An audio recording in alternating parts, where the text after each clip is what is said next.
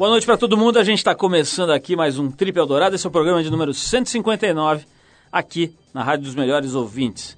Bom, essa semana a gente preparou um programa bem interessante sobre ninguém menos do que Sebastião Maia, mais conhecido como Tim Maia. Primeiro a gente vai receber o nosso grande amigo aqui, Nelson Mota. Nelson já é freguês aqui, já é sócio aqui do programa e ele vem para bater um papo sobre esse livro que ele escreveu uma biografia do Tim Maia, um livro interessantíssimo, que já está fazendo bastante sucesso, já vendeu muito, que é o Vale Tudo, o som e a fúria de Tim Maia. Se você não conhece o Nelsinho, ele é produtor musical, escritor, jornalista, né? escreve frequentemente aí, semanalmente nos jornais, entre outras centenas de atividades que ele também desempenha com competência. Bom, e também hoje aqui, direto do Rio, a gente fala com a ajuda da Embratel e do 21 com Carmelo Maia, o filho e herdeiro da obra, e dos processos judiciais também do Tim Maia. Bom, enquanto a gente vai calibrando tudo por aqui, você fica com uma das mais brilhantes divas do soul da década de 60, Spanky Wilson e a música A Woman Like Me. Depois dessa música tem o filho do Tim Maia conversando com a gente aqui no Trip. Vamos lá.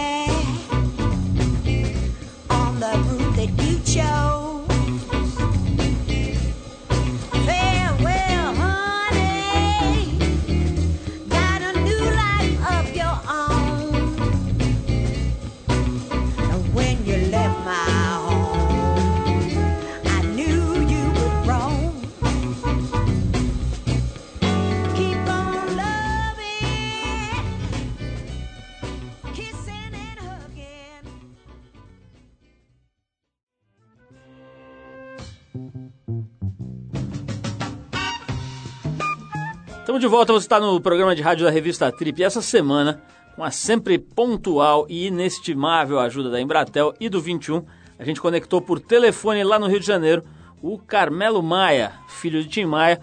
O Carmelo herdou não só a magnífica obra do pai, mas também as centenas de processos que existem contra ele. Vou falar com o Nelson Mota daqui a pouquinho sobre isso também.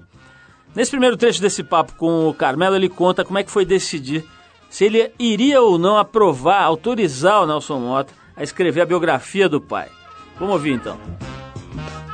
Estou me formando agora em direito, até para entender o universo que me cerca, porque eu não só herdei tá, as obras do meu pai, que são maravilhosas, como 400 processos na justiça. E sou um representante dele, do meu pai. Então eu não só herdo problemas, entendeu? E não somente as obras, mas também eu tenho que representar ele como se aqui ele tivesse. Então o que, que acontece? Eu chegar, seja com Nelson Mota ou amanhã com qualquer outra pessoa competente é, que tivesse propriedade para escrever a biografia do meu pai. Se eu começasse a podar, aí não seria o Timaya, entendeu? Porque ele mesmo, em vida, nunca fez questão de esconder nada, cara, entendeu? É, é, é, é, sempre fez questão de falar que fumava, cheirava e bebia. Eu não poderia, entendeu? Eu não teria esse direito de, de, de, falar, não, isso não pode falar, isso não, isso não vai entrar, isso. Não, cara, acho que eu só não gostaria que denigrisse a imagem do meu pai, associasse muito assim a questão das drogas, porque aí você faz uma inversão de valores, aí você acha que o cara é mais um drogado do que, entendeu? Um gênio. Não. Eu queria, assim, tudo bem, que fale das drogas, mas que fale do, do, do, do talento, sabe, da inteligência, do homem reverente, da, da sabe, da, das qualidades também, não só dos defeitos. E o, o, Nelson Mota, com muita propriedade, o cara soube dosar de uma maneira muito carinhosa o livro. Estamos conversando com Carmelo Maia, filho do Tim Maia, falando com a gente sobre o livro Vale Tudo, a biografia do pai dele, do Tim Maia, recentemente lançada pelo Nelson Mota, que daqui a pouquinho vai bater papo com a gente aqui ao vivo. E nesse segundo trecho, o Carmelo fala como ele se sentiu, conta, né? Como é que ele se sentiu ao ler os primeiros capítulos do livro, quando ele ficou pronto, quando realmente materializou-se a obra. Vamos ouvir. acontece? A minha convivência com meu pai, que sempre foi muito próxima, é, meu pai nunca gostou do, de falar do passado dele, tá? Ele falava assim muito, muito superficialmente, muito dava uma, uma, uma, uma viagem muito passando, mas aquela riqueza de detalhes ele nunca gostou de, de, de falar. Então eu vim descobrir muita coisa e, e, e viver intensamente o que ele viveu através exatamente desse cenário, desse ambiente todo que, que o Nelson Mota, através do depoimento de muita gente, ele criou fazendo a biografia do meu pai. Que, assim, eu fui lendo e foi me machucando muito, porque uma coisa é você separar o personagem Tim Maia e o lado paterno, que é o Sebastião, que é o meu pai. Então, muitas vezes eu confundia isso lendo, porque não dá para você separar, entendeu? Diferente de você, você vai ler o personagem Tim Maia, que é um, um excelente personagem para ficção. Agora, para mim, que é meu pai, é muito difícil, entendeu? Bom, a gente conversou hoje com Carmelo Maia, filho do Tim Maia, e a gente agradece a ele e também a Embratel e ao 21, que são a ferramenta, né, as, as ferramentas que a gente utiliza para conectar as pessoas que não podem vir aqui ao estúdio, mas com quem a gente quer conversar, quer bater papo, quer trocar ideias. Valeu, 21. E daqui a pouquinho tem o Nelson Mota abrindo o jogo sobre a vida do Tim Maia. Enquanto o Nelson vai se acomodando aqui nos nossos estúdios, a gente rola mais uma música. A gente vai com a banda californiana The Seeds e a faixa Mr. Farmer. Depois tem Nelson Mota aqui no programa.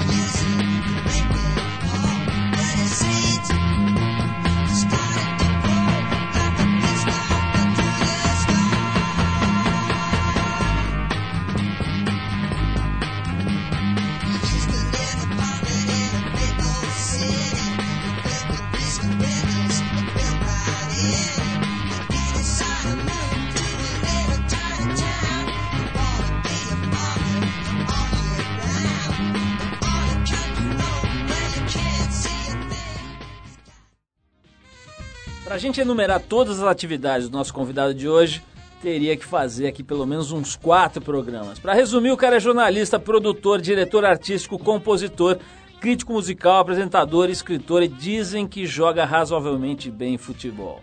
Figura importante da bossa nova, da jovem guarda, do tropicalismo e do rock and roll brasileiro. Ele foi amigo de Vinícius de Moraes, Nelson Rodrigues, Paulo Francis Tim Maia, entre muitos outros personagens da história da música brasileira. Ele teve em seus braços algumas das mais belas e desejadas mulheres como Elis Regina, Marisa Monte e Marília Pera. Foi parceiro musical de Dori Caymmi, Lulu Santos, Rita Lee e Javan. Além disso, produziu discos, criou casas noturnas, lançou nomes como As Frenéticas e Marisa Monte apresentou durante oito anos o programa Manhattan Connection lá do canal GNT. É colunista do jornal Folha de São Paulo e parceiro da gente aqui em São Paulo, apresentando o programa Sintonia Fina na Eldorado FM e também parceiro nosso na Paradiso FM, onde também rola o Sintonia Fina. Como escritor, ele lançou Noites Tropicais, Confissões de um Torcedor, Ao Som do Mar e à Luz do Céu Profundo entre outros livros. Estamos falando de ninguém menos do que o mega star Nelson Mota, o agitador cultural e social, como gostam de chamá-lo por aí nas matérias e jornais, etc., que aos 63 anos lança o livro Vale Tudo, O Som e a Fúria de Tim Maia. Um livro incrível aqui onde ele conta sem restrições, sem vetos, sem censura ou julgamentos, a vida de um dos pesos pesados da música do Brasil o homem que usava e ensopava túnicas nos palcos nacionais e internacionais. Não, senhor, antes de mais nada, mais uma vez um prazer te receber aqui Beleza, nesse nosso Paulo. programa. Muito legal, a gente já conversou algumas vezes ao longo desses vinte e tantos anos. A aqui. gente já se divertiu muito nesse microfone. Né? Graças né? a Deus. Eu só queria retificar é. uma pequena coisa Vamos aí. Lá o meu talento futebolístico sempre foi próximo do zero. Eu mesmo, quando era dono da bola, jogava no gol no máximo. Então, a minha a carreira feita, futebolística. Está feita errata aqui. Eu fui um golfista razoável, por incrível golfista. que pareça, dos dos 14 aos 18, 19, eu joguei no Gávea Golf. Mas isso antes da época do golfe ser um sinônimo de requinte, garbo e elegância, como Não, hoje mas é? já era. Ah, já era? Era mais até do que hoje. Bem hoje está mais, mais né? popularizado, era mais uma coisa das elites, das elites, das elites. Porque agora parece que, é, parece que é uma coisa assim, o cara para ser chique ele precisa comprar charutos, ter um reservatório refrigerado para os seus charutos, conhecer vinhos, cheirar rolhas e depois jogar golfe, né? Você já ouviu falar que é assim? Não, eu jogava por esporte mesmo, porque é, era muito lindo jogar naquele clube. Você anda pelo Gávea Golf, sul- a praia, a montanha ali. Naquele, em São Conrado era totalmente deserto. Você E- conheceu muita gente bacana no golfe? Porque dizem que o grande lance do golfe é o tal do networking, né? É o condiz ali com essa idade ali, do, até 18, 19 anos, eu não estava no business. Então, é, o golfe é bom. Os presidentes das companhias todas, americanas, inglesas, os embaixadores, é, que não estavam ligando para o jogo. A maioria está ali para beber uísque depois do jogo e conversar de negócio durante o jogo. Assim, você falou que nessa época você não estava no business, mas uma coisa que dá vontade, dá curiosidade é a seguinte, vendo a tua, a tua folha corrida aqui, porque isso aqui não é currículo, isso é folha corrida, né? O cara já fez de tudo.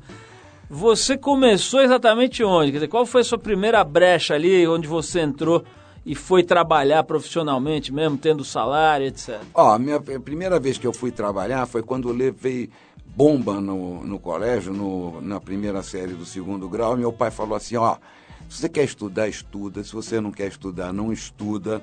Eu não pago mais. Vai se virar. Eu, com 16 anos ali, tendo que repetir a primeira série do segundo grau, tive que tomar uma atitude. Arranjei um emprego de corretor de imóveis, mostrava apartamento, nunca consegui vender um imóvel, mas fazia esse trabalho braçal ali. E divertido foi que eu levei bomba, foi em português, exatamente. E já tinha levado bomba em português na segunda série do primeiro grau. Duas vezes levei bomba em português. Ironicamente, ou nem tanto, vinha ganhar minha vida e sustentar minha família exatamente escrevendo. Agora, Nelson, você falou uma coisa interessante aí, né? Que você era um Mauricinho, quer dizer, na verdade você era... Eu não você era um Maurício, era um garoto de classe média classe ali, média, então meu você- pai advogado, Você tudo tem, mais. aliás, você é de uma família de juristas aí, importantes e tudo, né? Tá Era uma ali. classe média que existia Isso, uma- e que hoje está aí Uma classe meio média né? confortável ali de Copacabana, mas, Mas nessa, sem luxo, nessa, luxo. nessa posição aí, eu me lembro de ter lido, e, e até do papo que a gente teve aí em outras épocas, que você no começo era visto ali como uma espécie de playboyzinho que encostou na, na boemia, né? Fala um pouquinho disso, você era meio o Eu sempre fui um dos caras. tiete, sempre fui um tiete da Bossa Nova, era fã. Você era mais novo que a média dos caras Era ali. bem mais novo, eu tinha uns 14, 15 anos ali, e meus pais eh, faziam festinhas de bossa nova, e que eu conheci o pessoal todo e fiquei louco por aquilo. E então eu logo me descolei, fiquei amigo do Ronaldo Bosco, ia para as festinhas de bossa nova. Eu tenho uma alma de fã, entendeu? Eu gosto de admirar as pessoas, não tenho a menor vergonha disso. É, eu não encho o saco das pessoas, não- nunca fui tiete no sentido de ficar pentelhando, babando ovo ali. Isso não, mas é, sempre me senti feliz, é, quase orgulhoso de ter aquela admiração tão grande. Isso me ajudou muito na minha vida. Mesmo com, é, com o Tim Maia, por exemplo, eu fui muito amigo dele, desde 1969, uma das primeiras gravações dele, eu chamei ele para gravar com a Elis Regina, era produtor da Elis. Então, eu sempre fui um fã do Tim Maia, fã mesmo, como sou fã do João Gilberto, como sou fã do Marcelo D2, tenho esse espírito, era fã do Paulo Francis. Então eu aprendi muito com essa gente. Se você souber expressar a sua admiração ali, né, com alguma dignidade e tudo, isso só facilita as coisas. Senhor, vamos falar então de um ídolo seu que hoje, nesse momento, está protagonizando aí um, um lado importante da sua vida, que é Sebastião Maia. Mas só que eu vou tocar uma música dele antes, para o pessoal já entrar no No clima, clima. Do, do Barriga ali, naquela pança que ele tinha, era uma coisa fenomenal, né? Fenomenal. Então, vai tocar então mais grave, mais agudo, mais eco, mais retorno, mais tudo. a gente separou aqui o Tim cantando uma música que tem letra do Lulu Santos e sua, né? Uma Como uma parceria. onda. Exatamente. Ah, uma das maiores alegrias da minha vida musical. que é uma pérola, uma peça assim Ah, maravilhosa. maravilhoso o Tim cantando isso. Vamos então tocar o Como uma Onda do mar, no Mar é, com o Tim Maia. E depois a gente volta para falar com o Nelson Mota, que acaba de fazer uma biografia do Tim Maia. Que tão, olha, tá, tá realmente causando muito interesse, divertindo as pessoas. É um livro daqueles que, que fazem diferença ali na, na vida do, do- da, da cultura, na cultura brasileira mesmo. Acho que é um livro fundamental. Vamos ouvir Tim Maia e depois a gente volta para falar sobre ele. Como uma onda no mar, música do Lulu Santos e do Nelson Mota. Vai lá.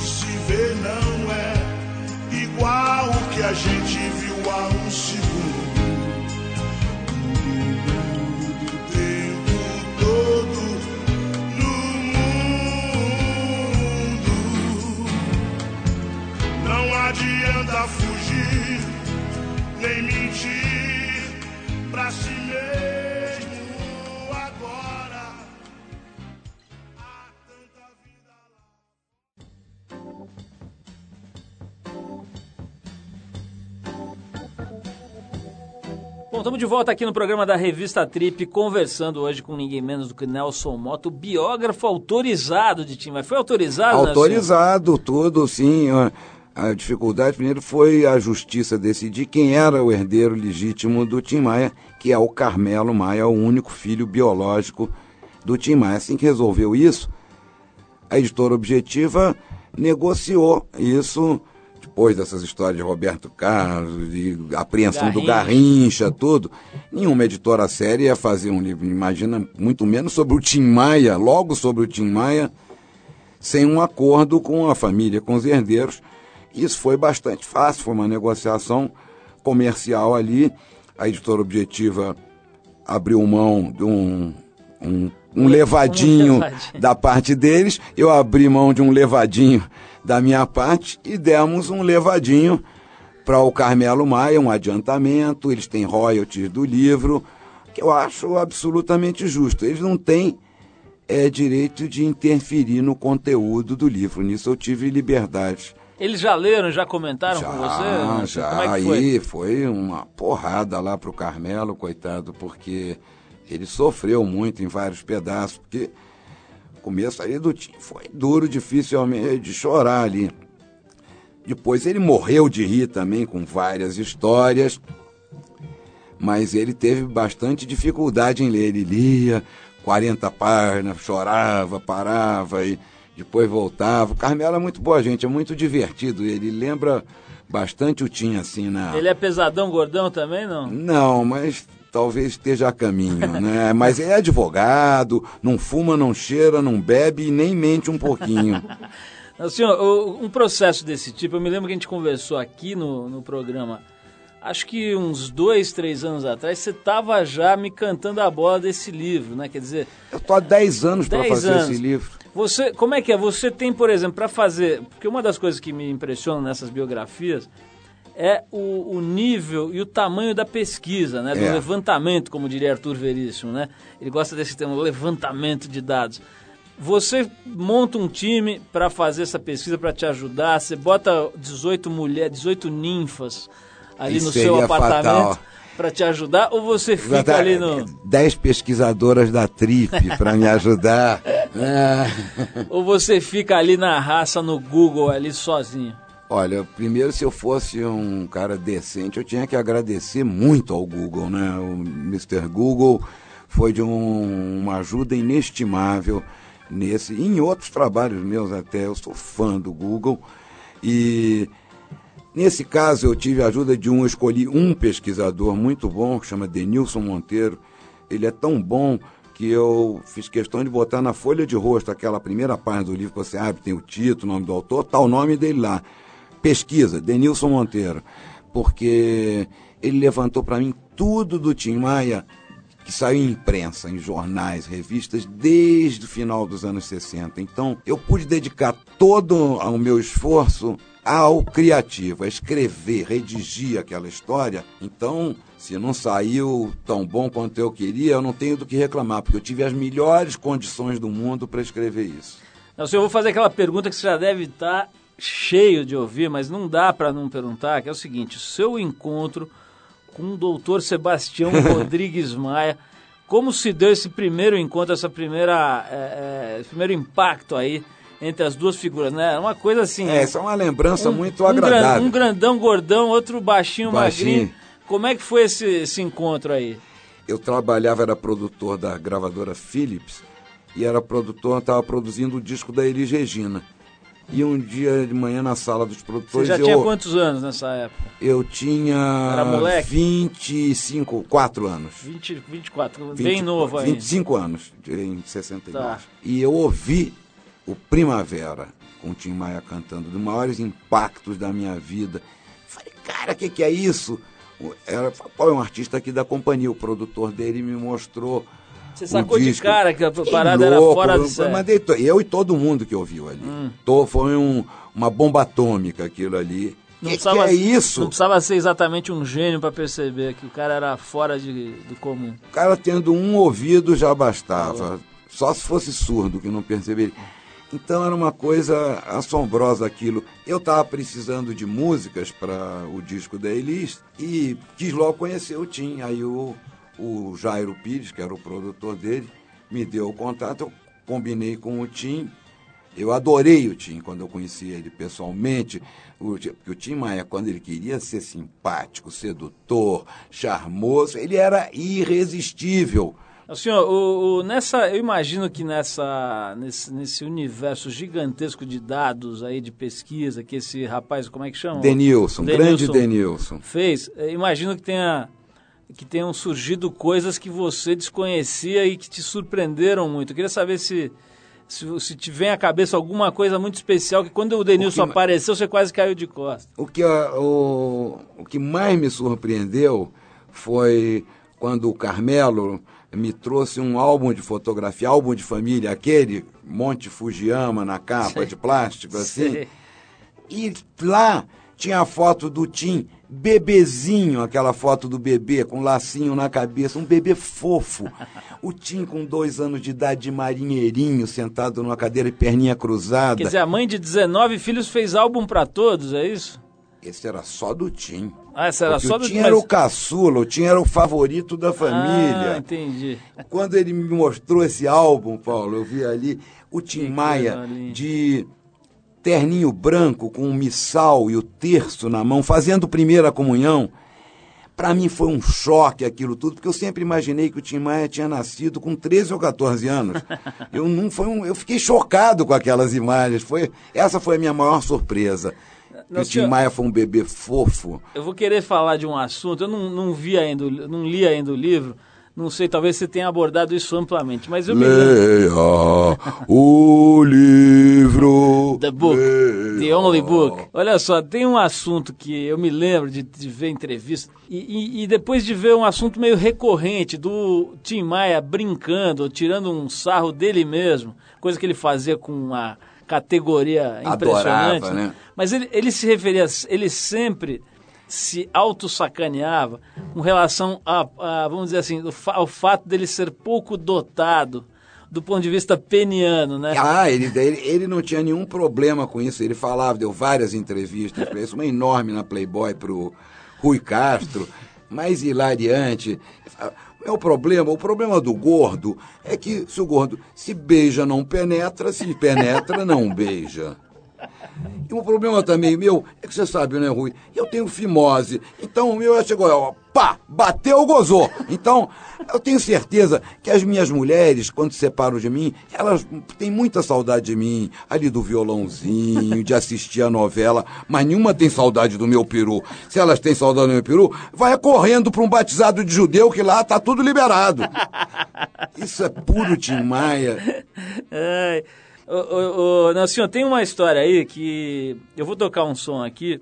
Parece que uma das características mais marcantes do Tim era um, um temperamento que variava, oscilava do dócil ao explosivo muito rápido, Rapidamente, assim, né? em e, duas, três carreiras. E tinha a ver com essa história de abandonar show, com alguma coisa não estava legal e tal. É, parece que o apelido do. Você me corrige se eu estiver errado, mas parece que o apelido do, do Tim Maia de síndico que o Jorge Ben usa na música da Brasil, vem daí, né? Essa história do, dele ser meticuloso, dele, ser, dele querer tudo certinho, etc. Eu quero que você me fale isso depois da gente rolar esse clássico aqui do Jorge Benjor, que é o W Brasil. Depois você me conta se é isso mesmo a história do apelido de Sebastião Rodrigues Maia, o genial Tim Maia. Vamos, Jorge Benjor.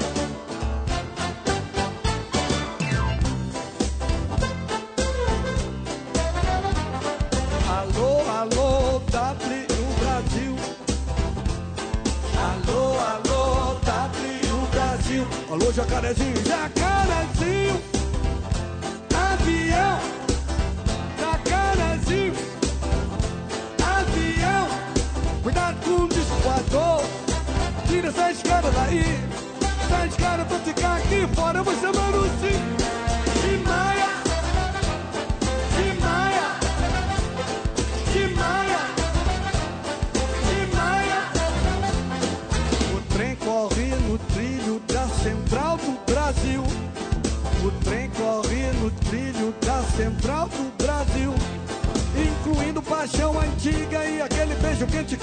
sua amiga. E o que que deu? Funk na cabeça. E o que que deu? Funk na cabeça. Alô, alô. Alô, alô, W Brasil. Alô, alô, W Brasil. Alô, Jacarezinho,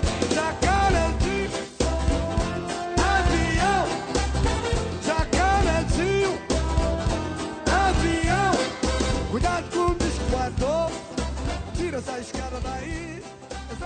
Pra ficar aqui fora, você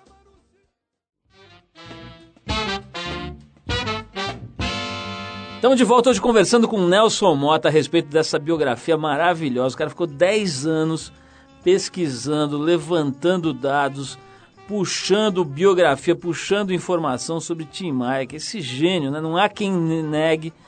O cara pode não gostar, pode ficar puto porque foi num show e ele não apareceu, pode dizer o que for, mas não há quem negue que musicalmente o cara era absolutamente iluminado, É, e né? todo mundo gosta de Tim Maia, né? Intelectual, Difícil, muito analfabeto, preto, Não branco, tem, de né? Belém a Porto Alegre. Não tem festa sem Tim Maia. Algum momento tem que tocar e quando toca Tim Maia, nenhuma pista fica vazia. Esse papo do apelido que eu falei antes da gente tocar a música do Jorge O síndico, é, eu acho que mais que o síndico, o Tim tinha um, um estilo assim mandão, né? Tudo, ele tomava as decisões, ele era o seu próprio empresário, ele era o maestro, ele era o técnico de som, era tudo, ele tinha...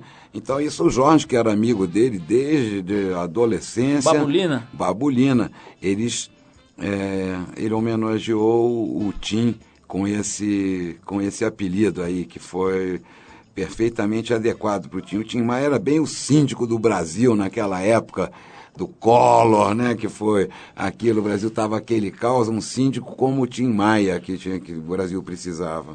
Não, senhor, tem uma coisa que eu acho, a gente já mencionou aqui, mas eu acho genial, que é esse lance do, do- da autossacanagem. Né? Ele, ele vivia brincando com a própria figura. a É, ele própria- dizia de autodefinição do Tim Maia. Preto, eu sou preto, gordo e cafajeste, formado em, em cornologia, sofrências e deficiências capilares. Era o currículo do Tim, que ele se apresentava. co- como é que é isso? isso você agora que, que pô, já conviveu com ele tanto e agora que fez esse levantamento profissional da vida dele, Você considera um, o, o, Tim Maia de alguma forma um cara tímido que vestia essa, é, quer dizer, que colocava esse, essa persona pública? Não. Escancar, ou ele era mesmo debochado? Não, ele era mesmo. Ele era um, ele era um, um, um palhaço. Ele tinha esse espírito de, de um gozador, um comediante. Ele tinha prazer na piada. Ele tinha um timing de comédia fulminante, que você sabe, em comédia, o timing uhum. é tudo. Se atrasou um segundinho no desfecho ali, ninguém ri.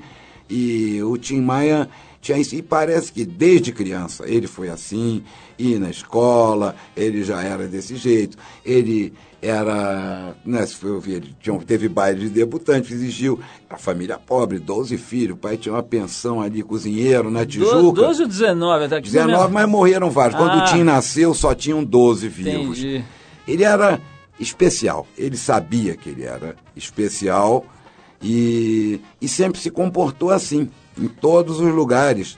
Mesmo ali naquele início, é, no final dos anos 50, quando ele encontra o Roberto, o Erasmo e o Jorge Ben na Tijuca, eles tinham 16, 17 anos, né? e começaram a cantar em televisão, no rock, aquele início de rock no Brasil, ele já sabia que ele era o melhor daqueles ali. E os outros também sabiam. Ninguém o próprio, contestava. O próprio Roberto e o Erasmo, o Jorge, quem cantava mais ali? É claro que é o Tim. Tem uma história, é verdade que ele ensinou o, Roberto e o Erasmo a tocar violão, é verdade esse papo? O Erasmo ele ensinou mesmo, ele ensinou e ele tinha um método maia, né, de violão ali, era três lições só. Primeiro vai tocar o sossego, que só tem um acorde, então o cara ficava, se não souber não aprender essa, não vai adiante. Aí na segunda aula tinha o Festa do Santo Reis, que tinha dois acordes. E na terceira aula eram os três acordes de rock. E aí estava encerrado o curso. Dali para diante é só ritmo, ele falava. Nelson, falemos sobre Tim Maia Fashion. Esse assunto me é especialmente caro. Eu fico vendo as fotos e os vídeos e vejo que ele vai se superando, né? Porque ele começa com uma túnica mais simples ali, uma coisa de, de tergal, sei lá que pano que era na época. Depois ele vai evoluindo para lamês Aqueles é, tecidos cintilantes. Ele teve uma, uma fase, uma fase disco, assim, que ele fazia um gênero terno com colete, lembra? Ah, que era, sim, claro, era camisa azul, vezes, terno né? azul marinho Ah. com colete, camisa social com a gola aberta, a gravata seria demais, mas fazia aquele gênero crioulo americano, né? Aquele meio, meio pastor, né? É, é, Godfather do Soul, Aham. ali, ele fazia esse gênero, eu gostava muito. Teve uma época nos anos 70 que ele usava batas, inclusive, batas hippie. Essa época era genial. Camisolões, chegava na casa dele, ele estava com aquilo ali. Era uma E- túnica, uma coisa só, uma né? coisa só. E, e depois teve essa que ele comprava na camisaria Varca de São Paulo. E eram túnicas lamê, é, lamê roxo. Tem um, é uma coisa.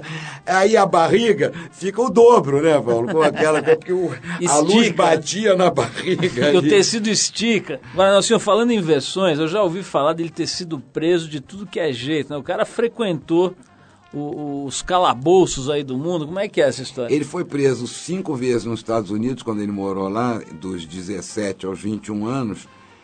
É, fizeram uma viagem para fugir do frio de Nova York. Ele e uns amigos saíram num carro roubado de Nova York e foram baixando, cruzando nove estados, passaram é, pela Georgia, pela, pelo, por Washington, South Carolina, tudo até Miami. E a gente, a gente fazia um, um, um pequeno furto assim num estado e vendia em outro. Subtrações, aí, né? Ali, e, eu- e nessa eles iam sobrevivendo ali, vivendo, chegou na Flórida, acabaram levando um flagrante da polícia rodoviária, três negões, um carro, um fumaceira de maconha e o carro roubado. Aí ele ficou seis meses na cadeia eh, na Flórida e de lá foi mandado deportado para o Brasil. Mas ao longo dessa viagem, ele já pegou outras canas também, porque. Mas ele fala, é coisa ligeira, Nelson, uma perfumaria. dois, três dias ali, um barroom, né? uma briga em bar, né? Eu, ali, um, uma noite ali, por causa de um fragoroso com illegal substances. Então foi coisa ligeira, mas na, depois de quatro ocorrências, e daí o cara chegou na Flórida, tranca esse maluco aí. E vem cá, ele, ele chamava E você... no Brasil ele puxou uma etapa, como ele dizia, puxei uma etapa de dez meses na penitenciária Lemos Brito. Não, senhor, vem cá, é, é também notório aí o fato de que volta e meia o Tim Maia tava quebrado, né, sem dinheiro, e, pô, que ele usava droga, pô, só faltava ele pôr uma placa na, na frente da casa dele, não é segredo também. E usava drogas complicadérrimas, como a cocaína, por exemplo, que é um Ele foi a, veneno. a- o álcool e a cocaína tiveram efeitos devastadores na vida do Tim Maia. Quem lê esse livro vai ficar com horror de álcool e cocaína ali, do jeito que ele usou, todos os shows que ele faltava. Claro, o cara começava a cheirar e beber ao meio-dia, chegava às nove da noite, ele não conseguia dar boa noite, né? Então faltava ao show. O grande motivo do Tim faltar ao show é esse, ele estava incapacitado tecnicamente. Por causa dessas loucuras, essa álcool, cocaína, ele fala, o álcool, maconha e cocaína é o triatlon. Vou fazer um triatlon hoje, Nelson Manta. Eu saía correndo, porque o Tim Maia bêbado e cheirado, cara, você Era um boitatá. era um rinoceronte furioso. Nossa. Né? Então eu nunca, quando começava ali o triatlon, eu já. Mas eu, você vê ao longo do livro fortunas que ele jogou fora, né? Por causa dessa porque ele ficava completamente enlouquecido, ele não conseguia cantar, ele não, ele ficava.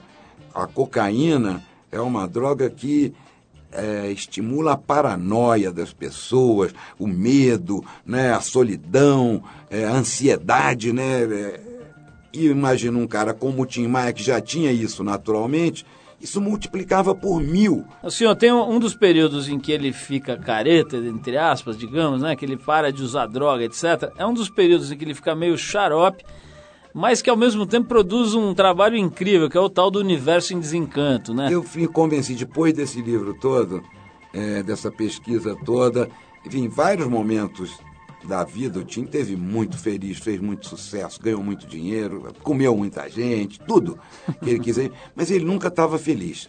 Ele sempre estava meio nervoso, achava que você queria comer a mulher dele, que queriam roubar os cachorros dele, que queriam roubar o guitarrista dele, que queriam roubar a cozinheira dele, que todo mundo estava afim de explorar ele, que todo mundo estava afim de enganar ele. Ele era assim, o Tim também. Tinha um- um, um Uma coisa meio de perseguição. então, ele nunca estava completamente feliz.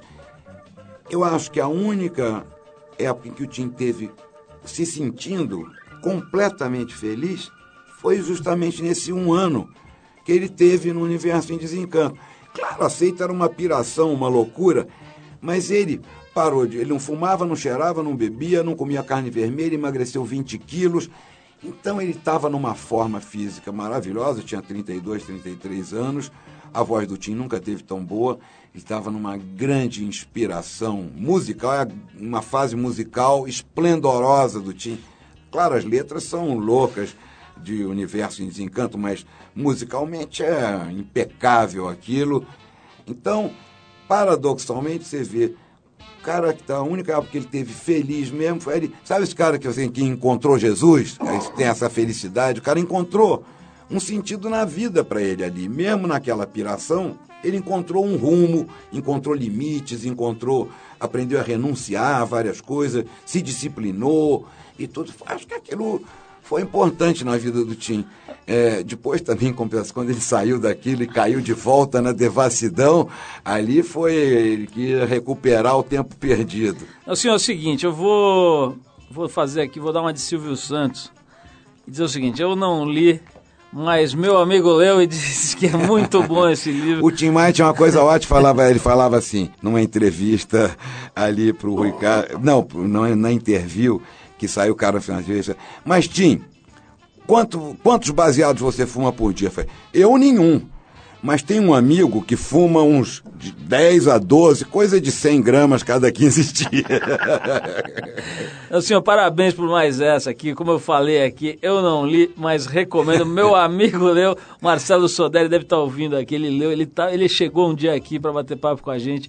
Ele não conseguia nem conversar, ele só queria contar as piadas e as histórias que ele leu no livro. Então, assim, não tenho a menor dúvida, conhecendo o teu trabalho, o teu retrospecto, inclusive o teu livro anterior a esse, que eu adorei, dá para recomendar de olho fechado aqui o livro Vale Tudo, O Som e a Fúria de Tim Maia, que é um assunto genial, abordado de uma forma maravilhosa. Recomendo brabo para turma que vai viajar, agora é época, né, de botar um livrinho bom na mala vai dar uma descansada e tal. Um levar... atrasozinho no aeroporto vira um prazer. É um ótimo levadinho para esse um verão que vem aí.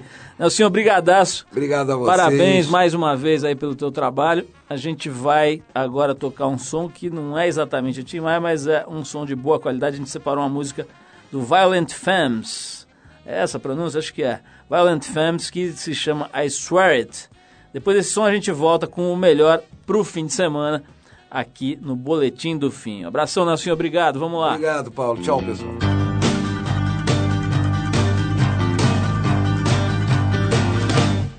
Some people say that I'm a bad guy. They may be right, they may be wrong.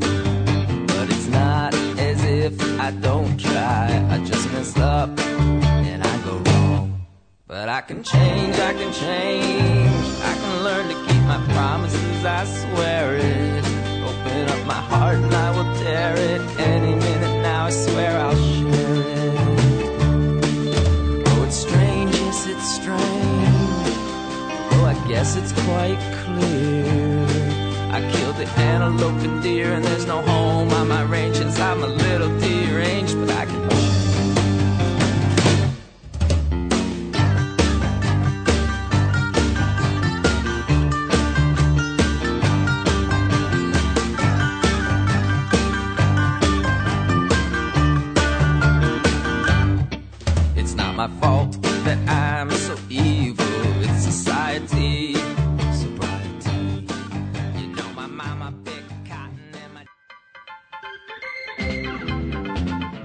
pessoal, a gente vai ficando por aqui. O Trip Eldorado é uma produção da equipe da revista Trip, em parceria com a Eldorado FM, que é a rádio dos melhores ouvintes. A apresentação é de Paulo Lima com participação excepcional e esporádica de Arthur Veríssimo. Coordenação de Endrigo Kiribras. Produção e edição Alexandre Potashev.